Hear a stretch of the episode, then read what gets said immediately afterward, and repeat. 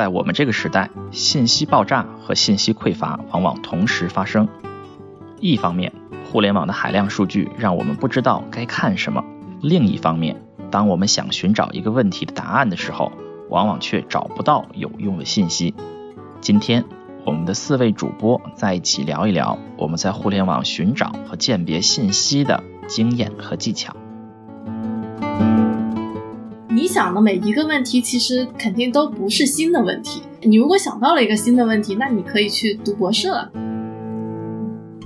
当你在游戏里面自己站在亚历山大港，看到七大师的那种船在港口里面行驶的时候，你就会真的是直观的感受到，哦，这到底是什么意思？你光看说西方媒体说什么什么什么是没有意义的，你要看哪家西方媒体说，对吧？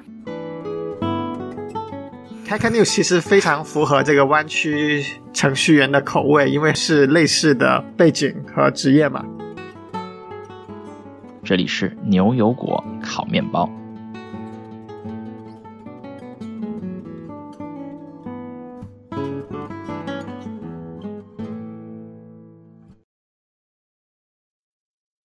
大家好，我是斯图亚特，我是 Cat，我是 Sean，我是 Vindy。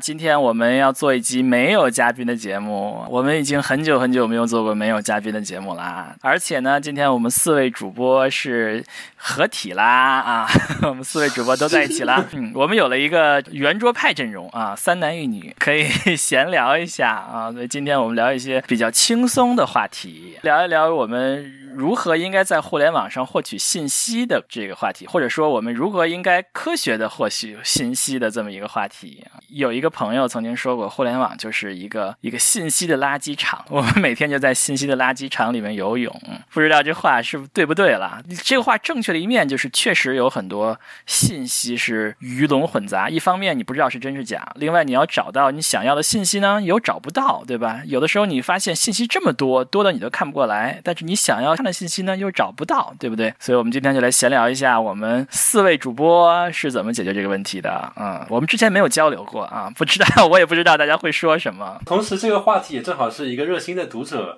来向我们提问的，所以觉得这一期什么叫读者，应该叫听众，对吗？对，听众，听众啊，热心听众。对，我们先来聊一下啊，我们这个分几部分来聊吧。第一部分，我们呃说一说我们非常重要的一个问题啊，就是如何寻找真相。真相。一直挖，一直挖，一大次。这是这是柯南吗？我 对，这是柯南啊。我猜就是啊，什么真相只有一个，是吗？凶手就是你。不管观点是什么，不管事情有多少个侧面，但是真相只有一个。或者说，按照我非常喜欢看的那个美国侦探片《Monk》的那句话说的：“It's a fact。”到底某件事情发生过没有发生过？这个只有一个。到底发生的时候是什么样子？就只有一个。啊，那么如何辨别呢？比如说，我们经常在朋友圈上看见有人发有的没的了，是吧？说的跟真的似的，或者说说的是哇，好像很有道理似的，是吧？你不知道是真是假。我先抛砖引玉啊，说一些肯定是错误的方法。比如说，你看，搜一下，看看说什么的多，这肯定是错误的，对吧？真相不一定掌握在多数人手里。其实我发觉，很多时候传播的越广的，就越有可能是有问题，因为。因为你会发觉很多传播的广的都是震惊，巴拉巴拉巴拉巴拉巴拉，然后你看完之后就非常义愤填膺，那个人怎么可以这么无耻？然后一般来说，事实上其实这个世界上没有这么多抓马的事情，是因为它带有情绪，所以更有利于传播吧？对于很多自媒体的写作者来说。哎，我觉得这个说的很有道理，因为现实世界上，事实上这么吸引人的事情就没有编的故事这么多，对吧？其实我那个时候在看，包括之前新冠疫情的时候，就有很多的这方面的谣言嘛。突然我就有一个这样的想法，就是事实上大家智商都在线，就是不论是官员也好，不论是做什么事情的也好，智商都在线。同时，对于太夸张事情的节操也一般都是在线的。所以就导致了，真你看到那些非常夸张的信息，很有可能是有问题的。因为事实上，大家都是一个很平凡的人，也没有那么没有脑子。对，另外我觉得还有一个问题就是，现在这个互联网的传播方式是一个互相转发的方式，你很难溯源一个信息。所以你要看这么多人说同样的话，其实他们可能源头是同一个，就是因为他们都在同一个圈子里面转来转去，看到同样的信息，又转发又洗稿，最后最后看上去都不一样，其实都是一个。还有一个错误的方法就是我的朋友，我认识的人是他转发的，这个人我很相信，所以他转发的应该是真的，这也是一个错误的做法，是吧？然后我觉得有些时候可以看一下，就是他们会说啊，有消息来源称，巴拉巴拉巴拉巴拉巴拉，这个东西有很大的可能性是有问题的。就是我认识的一个专门做外贸生意的人说，啊、其实已经被转发过一百次了啊。因为其实这一点，你看有些新闻媒体，就是正儿八经新闻媒体，他们有些时候也会出现这种有问题的一种信息来源，就是它就是，比如英文的时候就是 some source a source said，或者说中文就是说有消息来源称，但是那个就感觉是非常可疑的。对，这也是一个错误的方法啊。另外一个就是嗯某某名人说的，所以应该是真的、松啊。是吧？对我如果看到某某名人的博客转发的，应该是真的。我发现这个世界上啊，名人的微博啊，或者是名人这个媒体，他的信息来源和我们普通人很多时候是一样的，他也在转发一些非常有的没的的消息啊。很多事情你会发觉，就是名人的名气和他在某件事情上的专业程度上呢是没有关系的。要看他说的事情是不是正好是他专业的事情，而非他在聊别的事情。如果正好是他专业的，可能就会好很多；如果是他不专业的，那就很难说喽。而且我觉得这另外一点就是在于，就是名人大多数时候就还是挺忙的，就当然看领域，但是很多名人其实都挺忙的，就是他可能不像我们这种在里面会花很多时间去考证、验证一些东西，最后说啊再发说，嗯，我觉得是怎么样。另外，名人也有很多的利益关系，比普通人更多，是吧？名人更有可能有利益瓜葛的要发一些事情，嗯，更多的动机在发一些有的没的的东西。你在圈子里面，你这话就要怎么说，对吧？好了，我们说了这么多错误的，我们开始说正确的啊。如果要是我们看到一个公众号或者说是微博上面看到一个有的没的的，我们想验证它是真相在哪里，我们怎么做呢？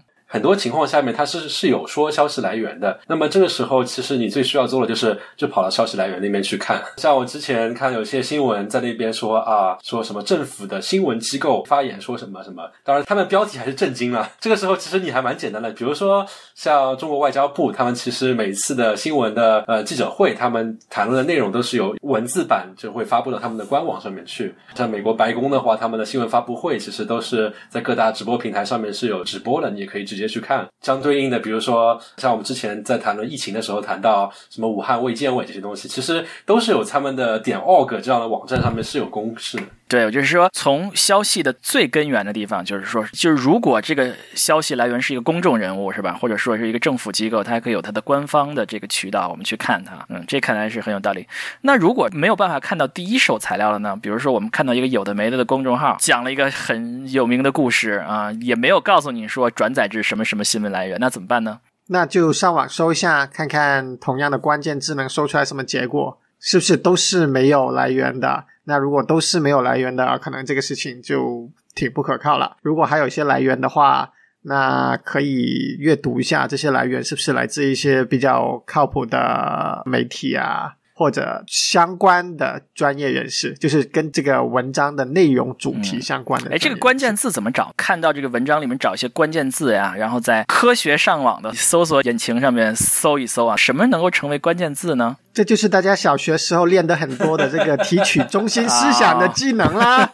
其实我觉得不一定要搜索中心思想，你可能就是把一些关键的有特征性的词，比如说 A 说 B 是混蛋，比 如这句话吧。其实很多时候，你比如说，如果你只搜 A 说 B 是混蛋，那么你搜出来的结果都是 A 说 B 是混蛋，那是显而易见的事情。但是比如说，你就搜 A 和 B，比如说一般来说，你看到新闻都是比较最近的事情嘛，你就是搜 A 和 B，同时比如说像。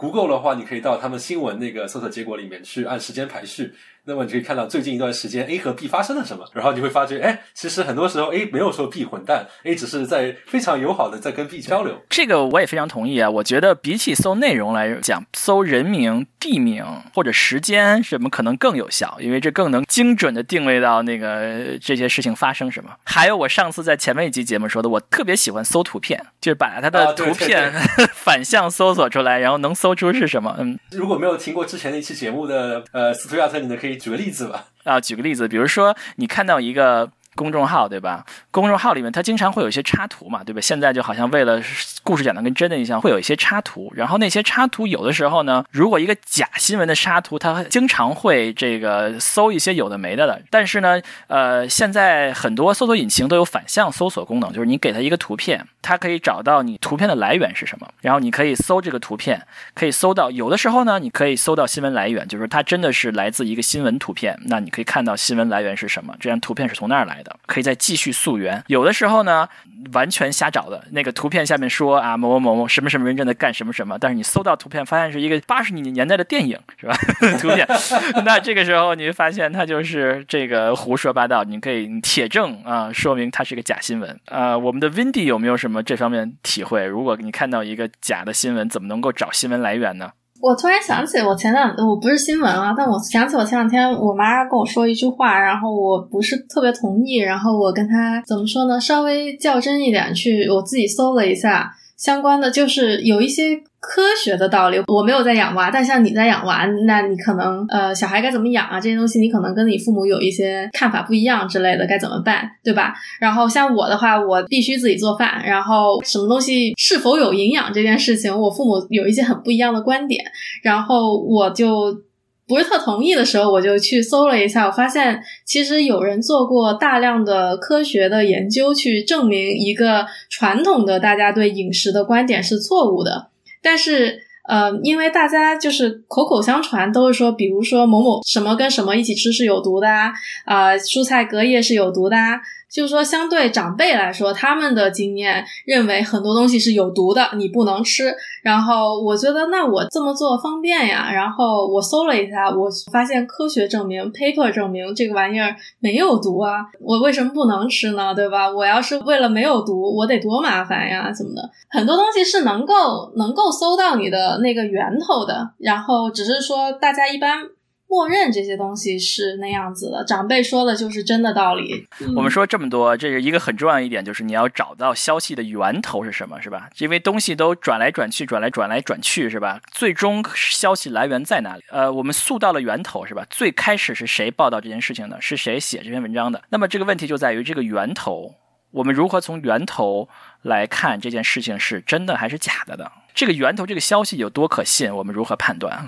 这个我觉得就看你在找什么样的内容啊，比如说很多的报道都是说 A 说了什么，那么其实你看了那个 A 自己发布的说我说了这些东西，这个就非常直接了，就是是还是没有。虽然感觉好像我们说起来就非常非常直接，但其实你会发觉很多媒体就会在这里面用成语就是捕风捉影，就是你会发觉就算是主流媒体。当然，我们刚才提到说，如果是不靠谱的媒体，比如自媒体这种东西，那么他可能就完全是捏造一个事情，就 A 其实根本什么都没有说，但是他说 A 说了什么东西，这是没有信誉的媒体会出现的问题。然后有信誉的媒体呢，它会出现什么样问题？就是他说 A 说了，那么 A 应该是说了。但是 A 说的是什么意思呢？这就就很就很有意思了，就很有可以玩弄的空间了。对，我们刚才提到了这个主流媒体、可信媒体。我们有个事情，可能我们很多的听众，特别是国内的听众，可能不太清楚这件事情，就是说媒体是分可信的和不可信的啊。我们如何知道一个媒体可信或者不可信呢？我们要看境外的媒体怎么样呢？就是我。推荐一个网站啊，不止一个网站啊，就是叫做 Media Bias 的一个网站，就是你可以把你找到的那个媒体是吧，搜索在那个网站上面搜一下，看看它是给这个它可信度的评分是什么。一般会两个评分，一个是它的立场，它偏左偏右还是中间；另外一个就是说它是偏重事实报道还是偏重就混合，还是最严重的就叫叫 propaganda 宣传媒体，就是就是说你说一件事儿。它通常来说，这件事是发生过的。通常来说是发生过的，或者说是他说的事儿确实有。有一些，比如说 fact checker 网站啊，就是说跟你 fact check 这件事情发生没没有发生过啊，它通常是发生过的。所以说，不管是你的频谱是在左边还是右边，都会有事实报道的，也都会有不可信媒体，对吧？比如说你在偏左的媒体，我们也可以看到也比较多，像《纽约时报》啊、《华盛顿邮报》啊这些。嗯，媒体被认为是比较这个比较偏重事实报道的吧？报道的东西基本上他说过的事情呢，就是他一定是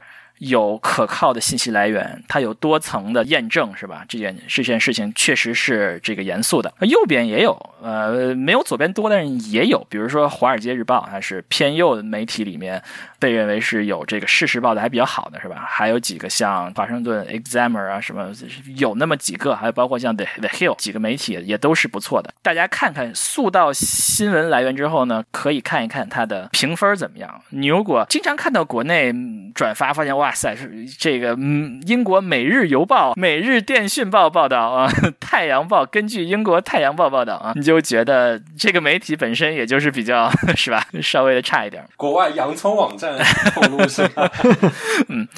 啊，这是对未来事件的预测。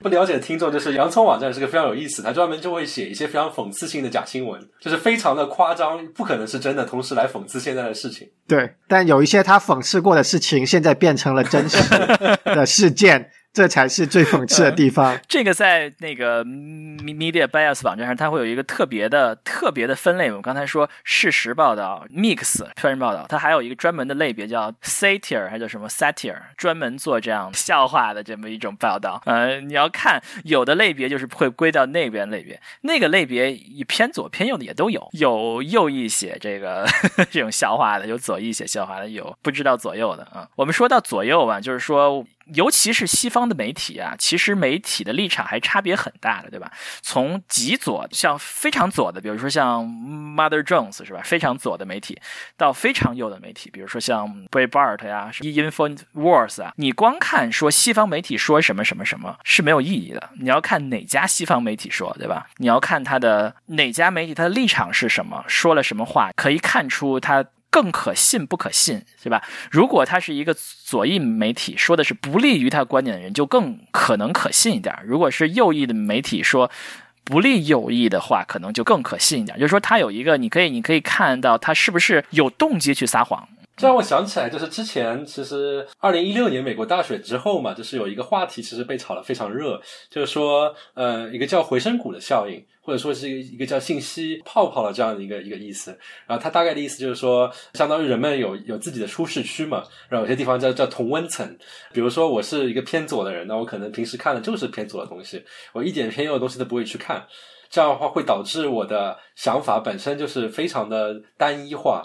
所以导致我看到的东西都是会变得偏免，同时我也不觉得是这样，因为我发觉我周围看到的所有人都这么说，包括我朋友也是这么说，就是就零一六年大选之后，大家就慢慢的会提出来这样的一个问题。不止一六年之前也有嘛，就是现在用这词叫 bubble 对吧？你在哪个 bubble 里对吧？就是你在哪个哪个泡泡里面，就是这个泡泡里面，它是个就它就变成了一个闭环对吧？闭环就是我刚才说的，你的信息来源都差不多，你周围人周围人都差不多，他就不停的说这个话。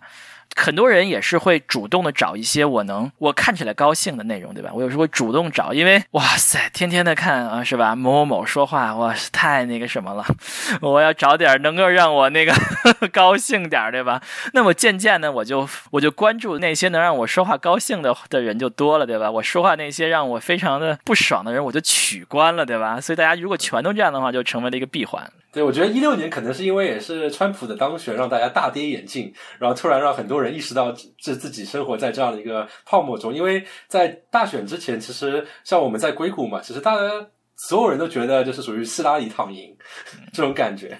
那你肯定是没有关注这个 民这个各种的这个预测网站。刚才漏说了一点啊，就是说你光看媒体的这个还没有用，特别是报纸媒体啊，纸面媒体它是分新闻和评论的，所以新闻它会有一个啊评分，说这个是事实报道，但是它的评论文章未必是这样的，就是说它的评论文章可以很有力，就是它可以说的很激进，很有立场啊。对，就包括你看它那个呃网站本身也会跟你说，比如说像 CNN 的话，它就有 CNN 和 CNN Opinion。一般来说，你看到那种媒体后面会加一个 opinion 意见，那么这种地方出来的都是都是非常的纯粹为了表达个人观点，而不是为了陈述事实。对于电视媒体，到底新闻和评论能不能分开？其实电视媒体是没有这样的传统的，对吧？但是有很多电视人认为，我们就是分开的呀，我们不是新闻，我们有有新闻和我们那个政论节目，对吧？这件事情是有争议的啊，就是这个扯远了呀。但是说，这就是说我们纸板，就是说对于它的评论版面，它对于事实的标准是比较低的，对吧？是达不到事实的标准，它是可以写评论的。包括像去年好像是。那个竞选大法官那个人有个性侵嘛，对吧？后来那个事儿过了以后，有一个《纽约时报》自己的记者，不停的、不停的挖挖挖挖挖出来之后，写了一本书，然后他写了一个报道。但那个报道并没有写到它的新闻版面，他按照新闻写的，反而给它放到了一个评论版面，就说明它的事实的这个 标准 并没有达到它可以可以到这个新闻的程度啊。我们光看一个媒体，呃，也没有用，我们要看它是是在新闻版面还是它的评论版面，这是非常是非常重要的。然后刚才我也聊到那个信息的那同温层的问题嘛，像我还当初为了解决同温层的问题，我还做了一些尝试，还蛮有意思的。因为我本身是一个比较偏左的人嘛，所以我就会说，嗯，那是不是要要关注一些比较偏右的那个网站？那么干脆要来就来真的，那我们就关注一些极右的网站，比如说刚才你提到就 follow 一下 Trump，然后 follow 那个那个两个 B 的那个网站叫什么？对，它特别难读，Breitbart，我我也 follow 了，然后看了一阵子之后。觉得不对，我经常看 Breitbart 啊，呃，然后我觉得就是除了让你很糟心之外，就是并没有让你觉得你的观点更平衡了。因为很多时候你看到非常与你意见相左的，然后非常在另外一个光谱、另外一端那个媒体的时候，你会有这种想法，就是哇，原来他们真的是疯子啊，原来他们真的是不可理喻啊，然后反而是更加深了自己的这样的一个倾向。我有一段时间特别爱看。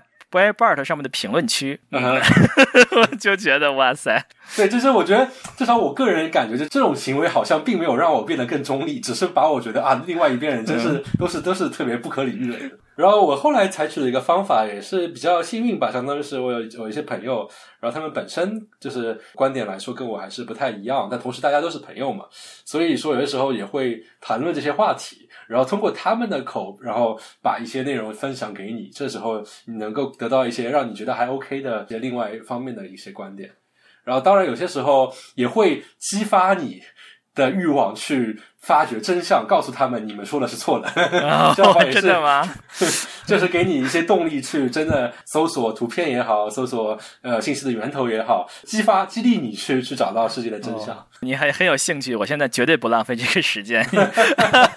我们说了第一个部分，你们还有什么补充的吗？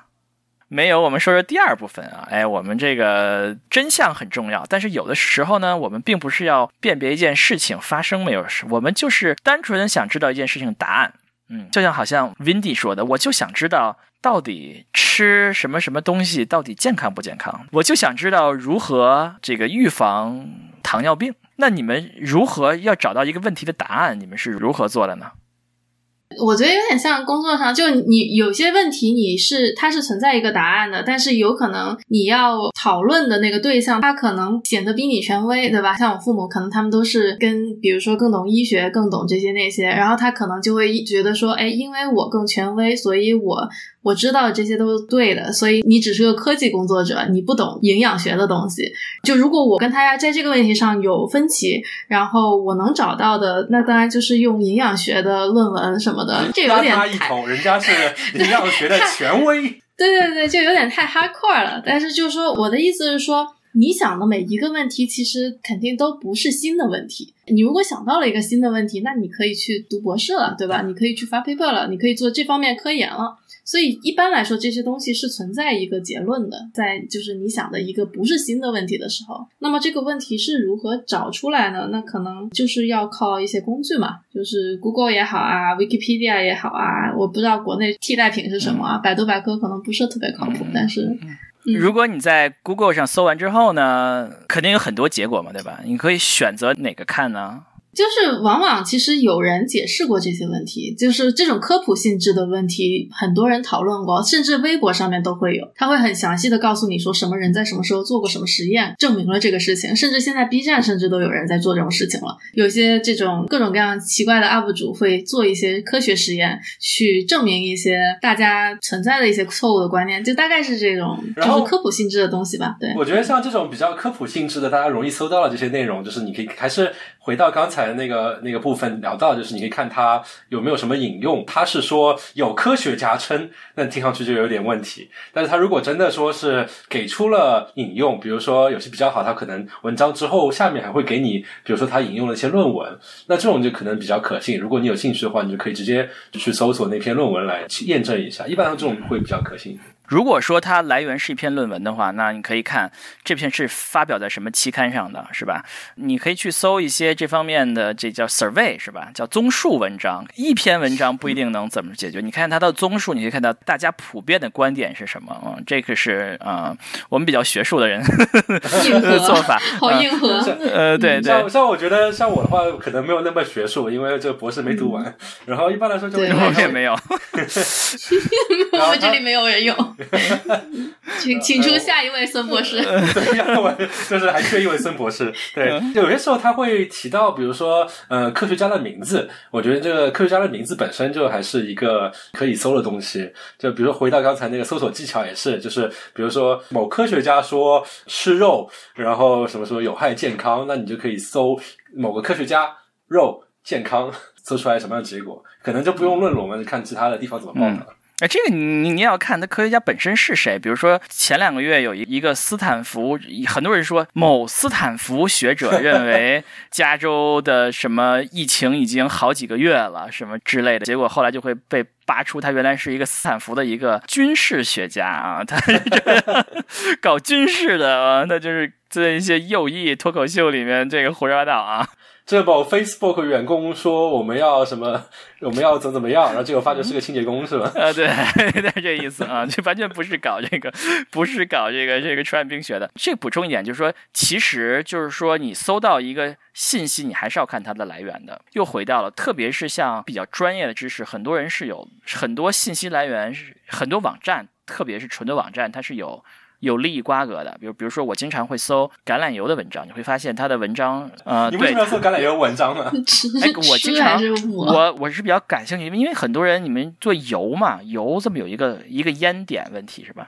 我是扯远了，就是说 extra virgin 橄榄油能不能炒菜啊？这个问题我一直也没有找找到答案。但是说这个我搜斯特亚图主播是一个对生活有极高追求的人啊。呃，我年纪比较大了，你知道，你们到我这个年纪的时候，我都很讲养生的啊，还没到年纪。那你有搜过枸杞有没有用吗？哦，没有啊。比如说像，尤其是像营养学这样说，就你会发现有一些是像橄榄油协会的，或者说有一些它，利益相关是吧？对对对，有很多很多的。我们要学会看一个网站的时候，你不仅要看这篇文章，你还要看这些网网站上其他文章是干什么的，这个网站是干什么的。他写了一些什么文章？他的普遍立场是什么？并不是说所有的网站都是一碗水端平。这个其实国内网站也是，你可以发现很多，比如说知乎的回答，你可以看一看他都回答了什么其他的问题，他是在干什么的，或者他没有其他回答其他问题，那就非常的可疑，对吧？我们在寻找问题答案的时候，我要我们要看看他的问题来源是谁。而且有些时候，我觉得，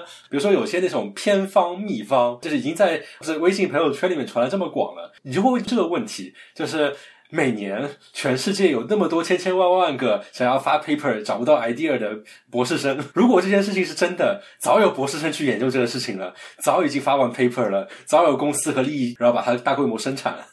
所以就是说，不用看，肯定是假的。就比如说，假使核桃真的能够补脑的话，这件事情早就被医学相关的那些博士生给研究完了，早就就有相应对应的药产生产了，早就已经是卖到全世界都知道这件事情了。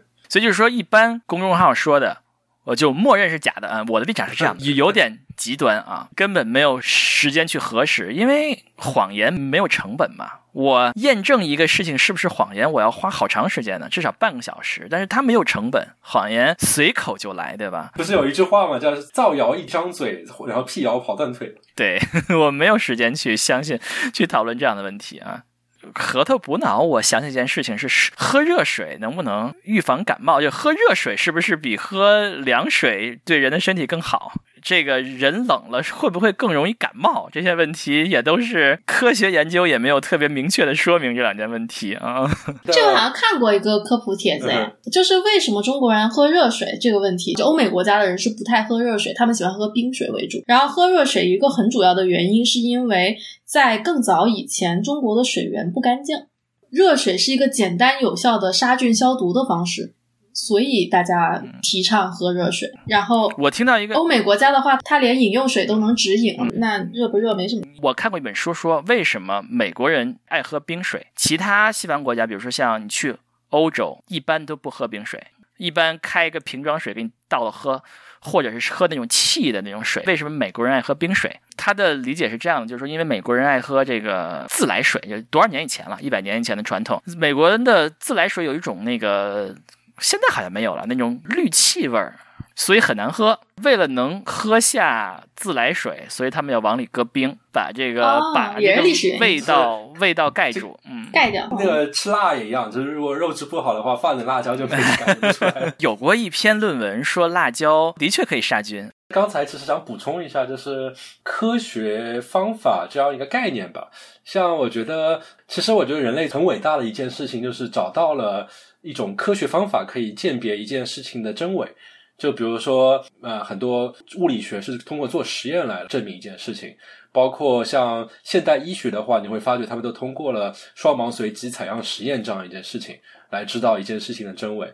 这是一个人类找到了一个辨别真伪的一个很好的方法，就是你会发觉说啊，嗯，比如说一个一个常见的人会犯的错误，就是通过直觉嘛，就是说你会发觉说，嗯，呃，那些人很聪明，然后我看他们在吃核桃，我就判断说，嗯，吃核桃聪明。但这其实是一个不符合科学方法的一个东西。但是如果你说，如果按照科学方法去研究这些事情，他们就会把同样的人按照一定的分布，能够确保他们两边的人是差不多的，一组去吃核桃，一组人不吃核桃，然后看他们最后，比如说过了一年，他们的考试成绩是不是有变化。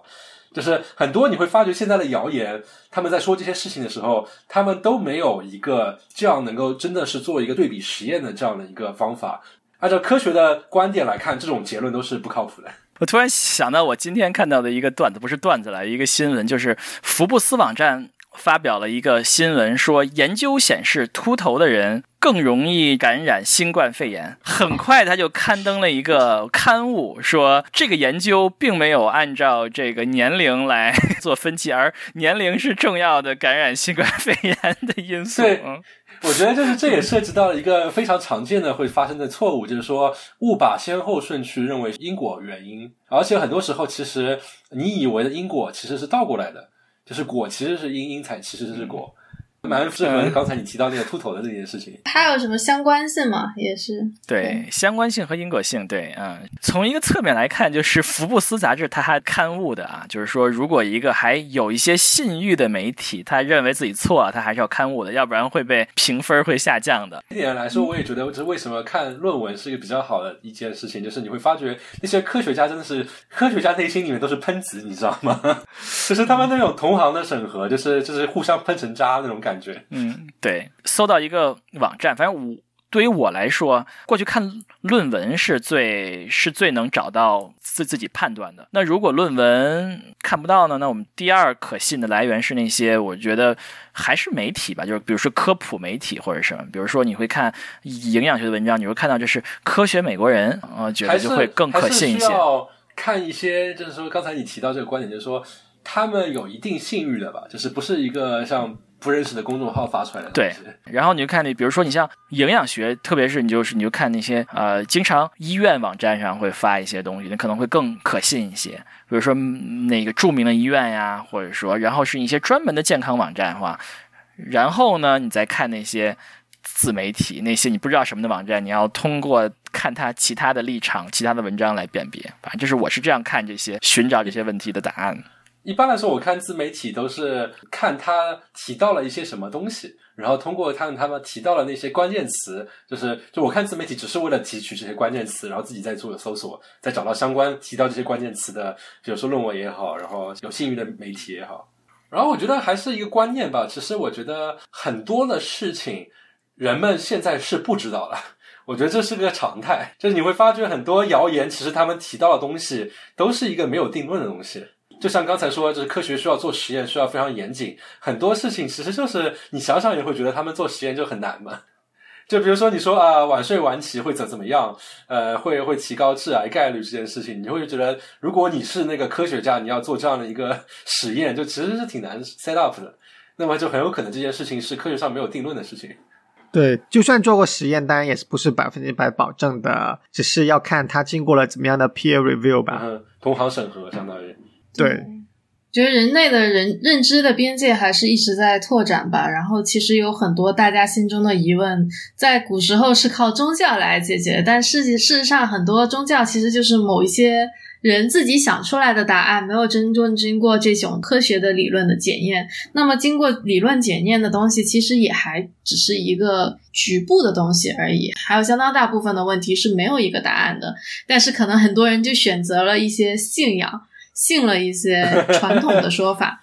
我觉得这说的很有道理。我们刚才说了这么多，如何寻找一个答案？我们也应该习惯，也可能很多问题就是没有答案。我们人类就是不知道答案。其实你真的去看那些文章，即使是发到 Nature Science 上面的文章，你很多时候看完之后就一个观点，就是啊。怎么讲了一件这么小的事情，讲了一件这么鸡毛蒜皮、一个很小领域里面的一个很小的一件事情？但是这其实是科学的常态，因为真的就是你要通过这么严谨的一个一个实验方法和证明方法出来的时候，你可能做出来的结果就是一个很小的一一个知识点。前面我们说了如何寻找真相啊，如何寻找答案。那么有的时候呢，我们就是想单纯了解知识。对于什么什么事情，我想知道一些；对于病毒是什么，我想知道一一些；我对于抵抗力是什么，我想知道一些。如果遇到这些想知道答案，就是单纯想知道知识的时候，我们怎么做呢？这一般来说，我觉得从维基百科入手了。哎，我们说到了维基百科啊，这个话题是不是应该 Cat 来讲一讲？维基百科是个什么组织？它是个。Charity 就是慈善性非盈利组组织，对，而且是在美国的国家税务局注册的非营利性组织，所以捐钱给他的话，有可能是可以抵税，有可能是可以抵税的啊！我还真不知道这一点啊。维基百科是全世界前几大的网站，对吧？但是它是一个非营利组织。这是一个它的大小定义是流量，好像是流量哈，流量不知道是按照兆还是按照访问次数啊，就是是按照访问次数人人数是吧？是按照那个次数，否则流量的话，没有东西能比得过视频网站，没有东西能够比得过某些视频网站是吧？所以我听说维基百科它最开始的理念就是说知识应该是免费的，knowledge should be free 啊，就是它像图书馆一样。那它的里面的内容都是从哪来的呢？公众编辑。那公众编辑怎么？我想写一个非常有的没的，那怎么办呢？他有 review 吧？我改过一些，当时以前看世界杯的时候，有些中文的页面不对，我还去改过几个。哎，这个是你直接点击编辑按钮就可以直接改他们的文字了。对对对对对对对，我我我一个不是真的足球迷，我还真的改过几个世界杯的页面。哎，那需要别人审批通过吗？还是说改完就就就就这样了？他也没通知我。但是我我后来回去看，它确实就是我改的那那句话。现在好像是有一些互相审阅的机制吧，但具体怎么执行我也没有仔细阅读过。对于很多页面是应该是比较容易的，就是没有人有争议啊，你爱怎么改就怎么改。然后它会有一定的叫做类似知识版权保护机制，你不能够直接从有知识版权的地方直接抄一段过来。例如说，你不能够直接从大英百科抄一段塞到维基百科上面，它会检测这个东西，然后会把你的修改给拒绝掉。那么有争议的词条，通常可能之前曾经已经往返的被不同的人改过几次，因为不同人有自己的想法，然后这些争议就会导致这些词条可能会被锁起来啊，或者编辑的时候需要级别比较高的、比较活跃的社区用户来审阅。它是也是有多层的审核机制的，对吧？就是不叫审核了，就是呃 review 机制，对吧？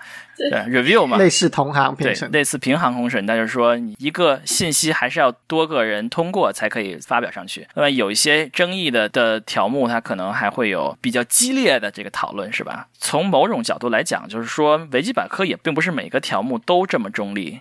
都这么中立或者是客观，因为有的就是漏网之鱼嘛。他们所有那些人都有一定倾向性，那么他的条目可能就也有一定的倾向性，对吧？那毕竟有很多跟政治啊什么。人文相关的一些话题会比较的敏感一点。有的时候不光是政治和人文，像包括像科学派别，有的时候也会，就是说主流的科学派别可能在上面的版面并没有一个小众的科学派别个那么多，那可能他们那个 那派别人比较积极的去更新维基百科。所以说，有的时候我反而会对于这些看上去有点听上去不太像话的东西，我反而可能会查一下。比如说别的百科全书，像大英百科全书啊，或者是呃别的百科全书，反而看一看他们那些，就是说大英百科全书，总来说你会找这个领域公认的这主流的专家嘛？那他们主流是怎么看的？一般来说，在某个领域，他们都会有自己的社区，然后是不是这些社区可能是线下的，也可能是线上的。然后线上的话，一般都会围绕在某几个网站或者说是论坛里面。就是如果你能够打入到那个组织去之后，那个其实还是一个非常好的一个出发点。我有的时候会去翻某个领域的教材，有的教材能看懂，有的教材看不懂。有时候我会翻一翻，特别是他的那个导言呀什么的，你可以看一看，他们是一个怎么一个思维方式。有的时候也会看看他们的专注，你在看他们讨论的时候，就有个个大概的意思。而且一般来说，这也提醒我，就是其实很多的学科，他们都在大学里都有教，包括他们也会有教材，同时他们也会有一些经典的书目。然后像这种书，其实都是质量非常高的，非常呃能够帮助你能够了解这个领域的。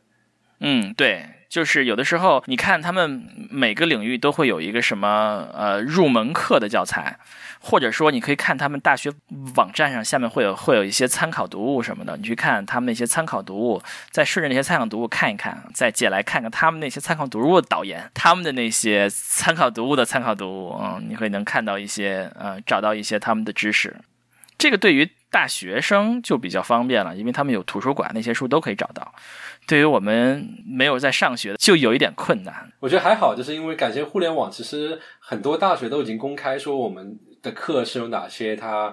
比如说推荐书目是什么？那时候，那这样的话，你到平时，比如说亚马逊国内，比如说嗯，京东、当当之类的，搜一下书。那你要花钱买呀？可以看视频啊。呃，有很多老师在上面讲的。李永乐，李永乐，李永乐老师是个高中老师，他讲的比较杂。去有一个叫罗翔的讲刑法的那个，特别好看。最近是网红是吧？既遂还是未遂？嗯，对对对，讲了很多关于张三如何犯法的。我觉得以前就。关于法律的东西确实学的不多吧？对，但跟看他的视频看多了，还是会有一些 sense。而且他的视频都非常具有娱乐性。然后我还跟朋友在那边分析，为什么他的视频有极具娱乐性？原因是在于这样，就是平时你觉得生活很平淡，所以你要去看电视剧之类的东西。为什么？就是因为他们很有戏剧性，他们很抓马。同时，刑法的老师讲刑法的时候，为了能够让你深刻的理解到刑法到底是什怎么工作了，他会特地构建出一些非常夸。张的一些冲突，就是触及到了那个判还是不判的呃边界线，然后来讲解这样一个一个法律的机理。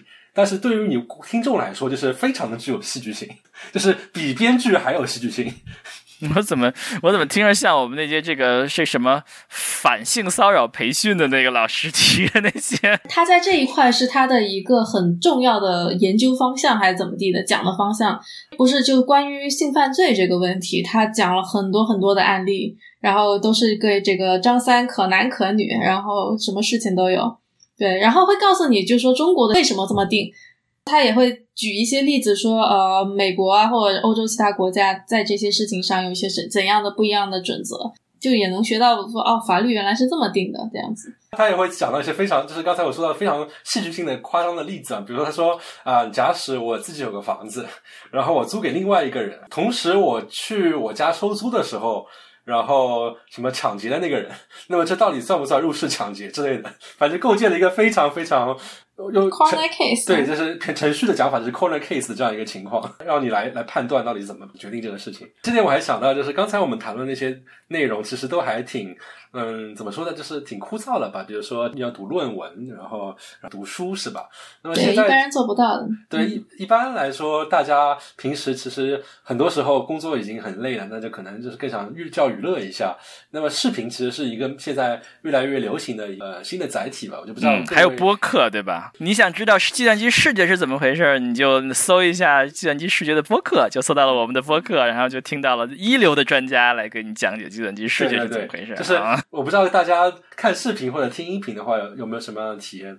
我个人觉得，其实看视频或者听音频比较像在嗯没有这些媒体的时候的纸质阅读的时代里面看杂志的感觉。就是它是一个一般来说一个视频的 UP 主也好，Creator 也好，呃，一播客它的这个 Channel，你一般来说是有一个相对。比如说他有主持，然后他有就他的主持就像他的主编一样，然后他的这些呃内容一般有一个方向，就像这本杂志是一个一个家居杂志一样，一个旅游杂志一样。那现在就是说把这种纸质上的东西都搬到了。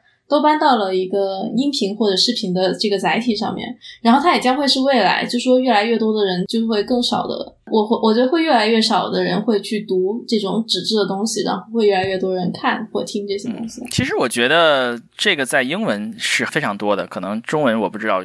用不是很多啊，比如说很多都可以思考，就是历史类的有著名的像 Crash Course 啊，也是一个著名的，包括有一些我甚至有一段时间我想知道深度学习是怎么回事，我还搜了几个视频看一看啊，我还稍微懂了一点啊，就是 其实是有一些这个专门做的视频，做的很专业，做的非常的浅显易懂，非常不错。我是我还搜过像做这个讲量子力学的，都忘了，我突然想，哎，我要。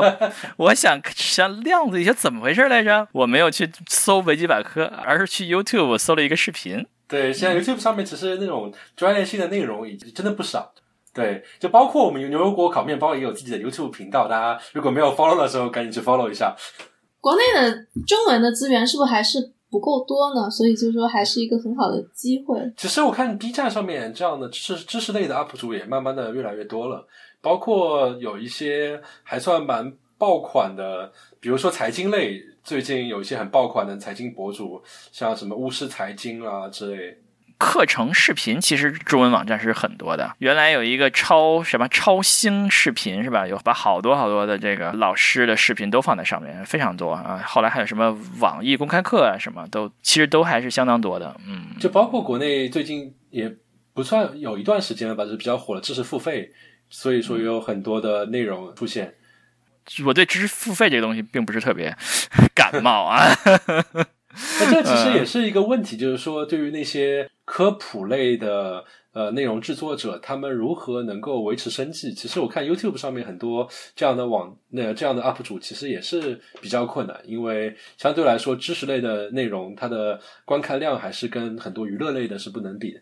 确实是这样的，很多都是业余爱好啊，一点收入都没有。比如说我们的牛油果烤面包，是吧？之前好像是 Crash Course 还是 Polymatter，也是一个就是比较著名的一个专门讲历史的国外的一个呃视频 UP 主吧。他偶尔也会有一些商务单子。他之前有一款游戏叫做呃全战三国，是一个三国题材的一个游戏。但是全战是一个至少欧美玩家非常呃流行的一个战略类电子游戏嘛，所以他就专门出了一期讲中国。三国的一个历史课，相当于是受到了那个游戏厂商的赞助，但是这个为数不多，非发生的非常少。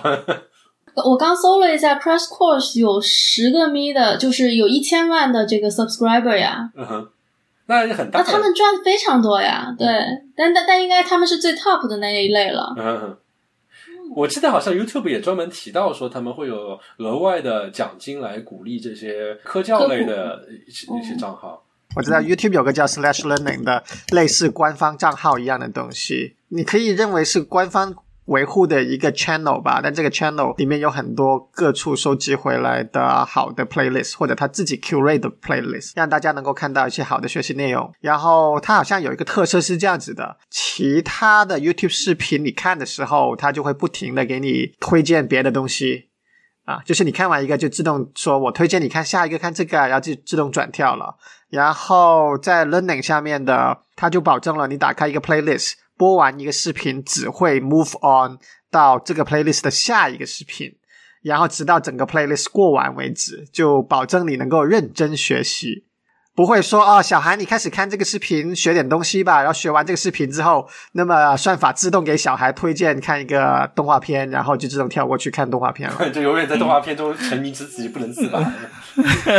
然后家长还以为小孩继续在学习中。包括像抖音的海外版 TikTok，他们最近也在推一个活动，相当于是他们叫 Edu Talk 还是什么，他们有这样一个名字，也是相当于是为了鼓励就是科教类的一个创作者。能在平台上面多发内容，作为我们四位主播里面最老的是吧？我还是要我这个我还是要觉得，虽然有的时候视频或者是音频或者这些比较生动的媒介是很有效的学习方式，但是无法取代。如果你要深入的学习一个知识，你去踏踏实实的看书、看教材、看专著、看一本专门去介绍这样的书，我觉得还是个互补吧。就是这这个事情是不能替代，这不不可能说只是看视频，你真的可以去了解到一个领域很深。但是我觉得做视频通过一些比较。轻松的方式作为一定的补充也是挺好的，这个我同意。就说，比如说我们有有个事情，我们我不想学太深，想知道大概怎么回事。就像像我前段时间我发现，哎，我我好像忘了这个测不准原理是怎么回事，我去看一个视频看一看，哦，是这么回事。只是我觉得另外一个很有意思的事情，当然它只是个，它不是一个非常大众的事情，就是呃，像之前那一期游戏的时候，我提到一款我非常喜欢的游戏《刺客信条》嘛。然后，其实他们也意识到了很多的人到它里面去学习到了历史，所以他们在最近的游戏里面不断的在加深这件事情，以至于他们最新的两版游戏，一个不一版是讲埃及的，一版是讲希腊的，他们有专门一个游戏的模式分开来卖，叫做探索模式。这个探索模式里面就没有那种打打杀杀的东西，你纯粹是一个游客，你会选取一些历史的片段，然后他让你去。操纵一个角色走在那个，就相当于是旅游一样，告诉你哦，在这里，然后曾经发生过什么样的事情。他通过一些电脑 CG 演示出来，比如说呃，埃及艳后她的故事，他就告诉你，相当是用游游戏的引导，让你自己走在了那个让相当的港里面，知道说哦，这边曾经发生过这个事情，然后那边曾经发生过那个事情。就我觉得还是还是蛮不错的，因为你看书是很难能够感受到。当时的一个古代城市到底是什么样的感觉？包括像我以前看书的时候，我知道托勒密时期其实埃及是有很强的一些，就是古希腊、古罗马这边的文化的影响。但是书上可能就是一笔带过，顶多给你画张插图。但是当你在游戏里面自己站在亚历山大港，看到希腊式的那种船在港口里面行驶的时候，你就会真的是直观的感受到，哦，这到底是什么意思？这让我想起来，我小的时候对三国历史那么熟，是因为玩《三国志》的游戏玩的太多了。但是我虽然玩了很多大航海时代和这个泰格历史传，但是我对这个 这两段历史也都没有弄太熟。不过我要觉得，如果我现在有时间去玩玩大航海时代的话，我肯定会能够把那段历史学的熟一些。就是你玩的时候还比较小。就感觉这个游戏其实是一个更高维度的载体吧，就像书是一个很低维的，然后音频、视频和游戏一个比一个更有更丰富的信息量和或者更高维的。我觉得它们承载信息可能不一样吧，有点不一样。对对，像书的话，可能更能够承载一些呃思想或者说是更深层次的原理的解释，这些东西是比较难通过一些视视音频这些东西能体现出来。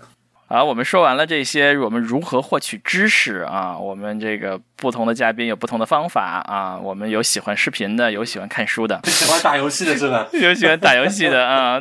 最后说，最后最后最后一个话题啊，就是说我们有的时候呢，我们说的都是一些比较相对比较客观的东西；有的时候呢，我们就相对就想知道一些非常主观的东西，就是我想要知道不同的观点是什么。个人觉得还是挺难的，因为如果你真的是说要看一个东西有多火，或者说是主流的意见是怎么样，很多时候你会被误导，因为很多声音其实并不代表主流，它只是比较大声而已。Chad 是一个非常有观点的人，你是怎么找到那些非常有新奇的观点的呢？我一般呢都是呃网上看的时候，看到谁发表一些有意思的地方，就在要么是。Twitter 这样的社交网站上 follow 一下，要么如果他们有博客的话，我还是用非常传统的这个订阅的模式来订阅一下他们的博客，然后定期打开一下我的 Reader 来看看订阅的各个博客有什么更新啊啊，尤其是我会关注一些内容质量比较高、信噪比比较高、少发一些。低质量甚至是广告内容的这样的博客吧。所以说，Cat 也是通过在社交媒体上看别人分享的时候，就顺便看一下这个观点的来源或者 blog 或者什么值得不值得关注，是吧？如果值得的话，就关注一下或者订阅一下，然后没事去看一看，是吧？对。然后第二个就是看大众的口味了，例如说 Hacker News 有什么东西被顶上最顶上来呀？那这是属于一个大众口味的选择，加上一定的管理人员的挑选吧。有一些自动化的挑出来给你的这样的工具，所以他就直接挑给你就好了。例如说，Hacker News 有一个别人做的机器人的 Twitter account，就把别人其他人顶上去首页的前多少的条目就发到 Twitter 上去。哦，Hacker News 其实非常符合这个湾区程序员的口味，因为很多的其他人都是类似的背景和职业嘛，所以能被顶上去的有些不一定是科技类的新闻，甚至是一些湾区的本地新闻，或者跟湾区人民非常能产生共鸣的一些内容。我也基本上就是先，比如说就关注一些人嘛，比如说慢慢慢慢发现某些人说的话比较有趣，我就会关注，不管是在各个社交平台上关注，然后有一些电视节目比较有趣，比如说我非常喜欢的 John Oliver 的节目，嗯我就会没事儿去看一看啊。橄榄树跟你的橄榄油成一派的啊。呃，对，然后对我订阅 HBO 也是，就是用来看看 John Oliver。哦，真的吗？这就就为了看 John Oliver 的，但 John 以前是为了看 Westworld，现在反正有羊毛可以薅，先薅着，就用来看看 John Oliver。John Oliver 的那个就是中间主体部分是可以在 YouTube 上看的，是吧？只有前面的新闻部分是不能。这个上有没有什么好法子找到自己嗯心仪的观点？我觉得一方面我也赞同嘛，就是是跟着人走比较靠谱嘛。就是当你当你看到一些很多你觉得思想比较独特的人呢之后，跟着他走，其实是一个比较省时间的方法吧。找一些立场比较合自己口味的人，在社交网络上也不一定是要合自己口味，但是你会觉得他至少比较呃有有深度、有洞见性吧。因为这个，我觉得还是不同的账号，他们的深度其实是不一样的。有些人就是能够看问题看得比较深入，即便他们的观点可能跟你不一致，但是他的深度可以给你提供很多的参考价值吧。除此之外的话，我现在近一些时间，慢慢的在做的一件事情，就是我会慢慢主动的从之前的新闻的普通的新闻网站，或者包括嗯国内比较流行今日头条这种新闻聚合类的软件这边开始往回撤。就慢慢的可能少看这些东西，而是我现在就真的花钱说订阅一些我觉得不错的杂志，比如说《经济学人》这些东西，我就基本上是说我 OK，那我我平时就不刷那些软件，而是每周的那个期刊就看一下。哎，《经济学人》这个杂志我非常的喜欢，因为它的信息量非常大，世界各地都说一遍，然后还说的非常简略啊、非常喜欢这个杂志。嗯，对，我基本上一周根本看不完这些内容，但是啊，根本看不完。那个我觉得它不是让所有人每个人都看完的，只不过是前面有一个 leader 部分是大概你说你都看一看，然后后面你挑着比较感兴趣的看一看。嗯，他们会大部分的内容都会讲的比较深入，他们会比较引经据典，包括嗯最近美国的这些、黑人的那些一些活动，他就会跟你说啊，历史上面其实也发生过类似的事情，然后那时候的情况是怎么样的。警局这边碰到的问题是，嗯，其实最近一些年美国的犯罪率是在逐年下降的，但是警察的培训还是。处于一个培训怎么去处理一些比较极端的暴力问题的，比如他就会提供一些很有深度的这样一些角度，我觉得在普通的你在新闻聚合类网站上可能不一定能够看到。扯远了。不过我非其实非常喜欢《经济学人》他写文章的方式，主要是非常的简练。比如说，你看他写文章第一段一个开头。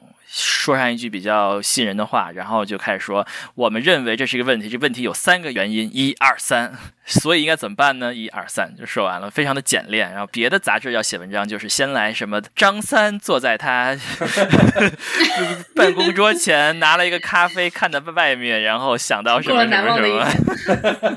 嗯，这个反正就是说，他总会非常写很多很多的修辞，然后很多的对话，很多的故事，然后其实观点是埋在一个中间的位置，嗯。但是这个经济学人就全是干货，上来就是只有干货啊！我好像有印象，以前英语老师有讲过要学经济学人那个写作文那样子。我以前也有订阅过，但现在已经弃坑了，就觉得读的太痛苦了。就是他的写作方法，有时候就是你会让你觉得怎么不能用更简单的英语来说清楚这件事情呢？确实，就是就是经常我看他的时候，我买了一个还蛮不错的一个产品，就是你指到哪里，它就会帮你自动翻译嘛。因为它怎么说呢，比较高级的词汇还是确实还挺挺烦人的。嗯他曾经说过，说他虽然他一半的读者是在美国，但是他依然依然保持英式英语。为了保持这个杂志的风格，他特意要对，特意要保持一些英式英语的这个拼写方法呀，这个词汇的用词的方法。现在我可能更会偏向于这些会员制的信息来源，因为我会觉得它有一个比较稳定的赚钱的方式。那这样的话，它就不需要去做一些我个人。不是非常赞同的事情，比如说像如果是按照广告经营的这样的网站也好，新闻源也好，他们能赚多少钱，很大程度上是取决于有多少人能看到他们的广告，那么他们就更有驱动力，说是写一些标题党，然后写一些非常有争议性的内容，来使得他们的网站能够更被点击、更被访问到，从而他们的广告收益会更大。所以我会觉得，反而是收会员制收钱的可能更更好一点。我其实对于观点更信任的方法是看书，就是说找到一本系统性讲这个问题的书，从头看到尾。这是我一般想找到一个观点的一个主要的比较信任的方式。找到能看的书也是一个很有学问的一件事儿。哎，那这方面你有什么书这么多嘛？经验呢？亚马逊的相关推荐是一个所有人都会用的，但是有的时候它其实推荐不出来，推荐不出来特别好的书。有的时候会看一些书评啊，比如说像各个媒体的书评啊，会看看他评论的书。有的时候会专门搜什么什么 best book on 什么什么什么 recommend book on 什么什么什么。有的时候能搜到一些，然后有的时候就去像 Goodread 这样的网站去看一看他们的评论怎么说。像你觉得这些评书网站他们的评分是是靠谱的吗？Goodreads 好像还可以，这个亚马逊的评分不太行。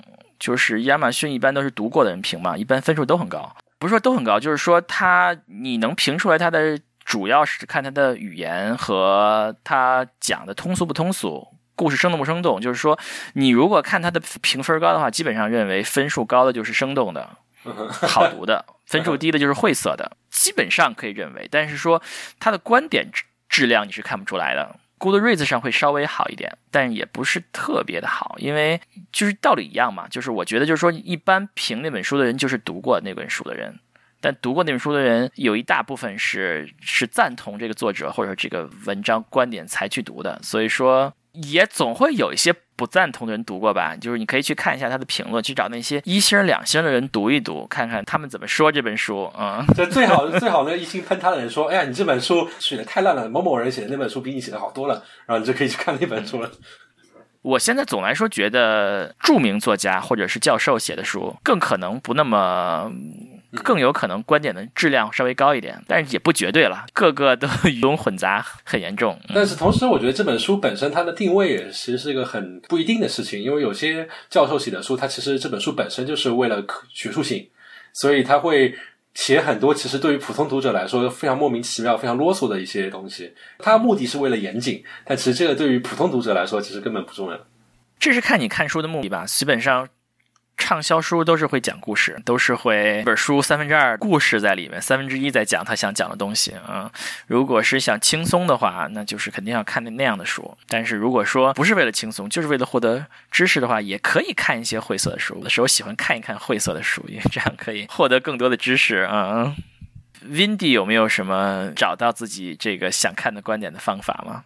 还有一个跟 John Oliver 也不是类似吧，但是我觉得风格差别不会太大的一个这种 talk show 的，就是 Trevor Noah，我看挺多的，也是这种新闻类的吧。对他也是每天就是花几，我觉得就是主要好处就是反正花不多的时间就能把新闻过一遍。呃，我们组的美国人也挺多爱看这个的，然后他们就会说，其实他们有有人啊，老板吧，他可能就说。网上做过一个调查，就是说发现其实很多看 talk show 有有的人只看这个 talk show，他反而掌握的新闻比真正看那些，比如说某某 news，呃 Fox News、ABC News 什么的，呃之类的这种更准确吧。他对事实的掌握，某种程度上，对。今天是闲聊了这么多，是吧？闲聊了这么多，如何获取真相，对吧？获取真相是个沉重的话题。然后我们讲讲我们如何获取我们的呃一个问题的答案。获取知识，如何得到我们想得到的观点？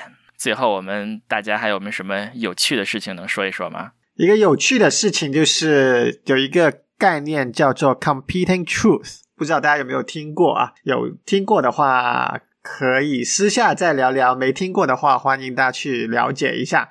虽然我们说了很多所谓的真相只有一个，但现在也有一派新的观点是认为真相可以从不同的角度来看。那就是这 Alternative 个 facts 吗？对，没错啦。真的啊所以？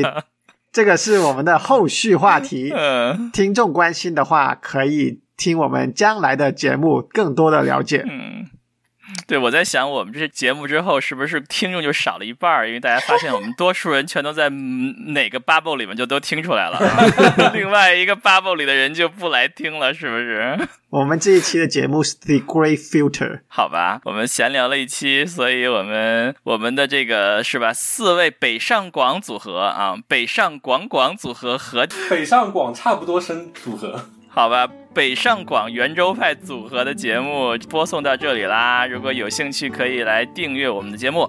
我们节目可以在各大泛用型播客平台进行订阅啊，比如 Apple Podcast、Pocket Cast、Google Podcast 等等等等，或者在喜马拉雅订阅。我们还试运行了 B 站和 YouTube，是吧？对，没错。作为一个优质的知识类内容 UP 主，嗯，对，但是现在我们的节目在那边上面不太全啊，并且是没有图像，就是把声音放上去加上一张画啊。但是如果喜欢那个媒介的人，还是可以在那儿订阅收听。好啦，感谢收听我们的牛油果烤面包，我们后会有期。拜拜拜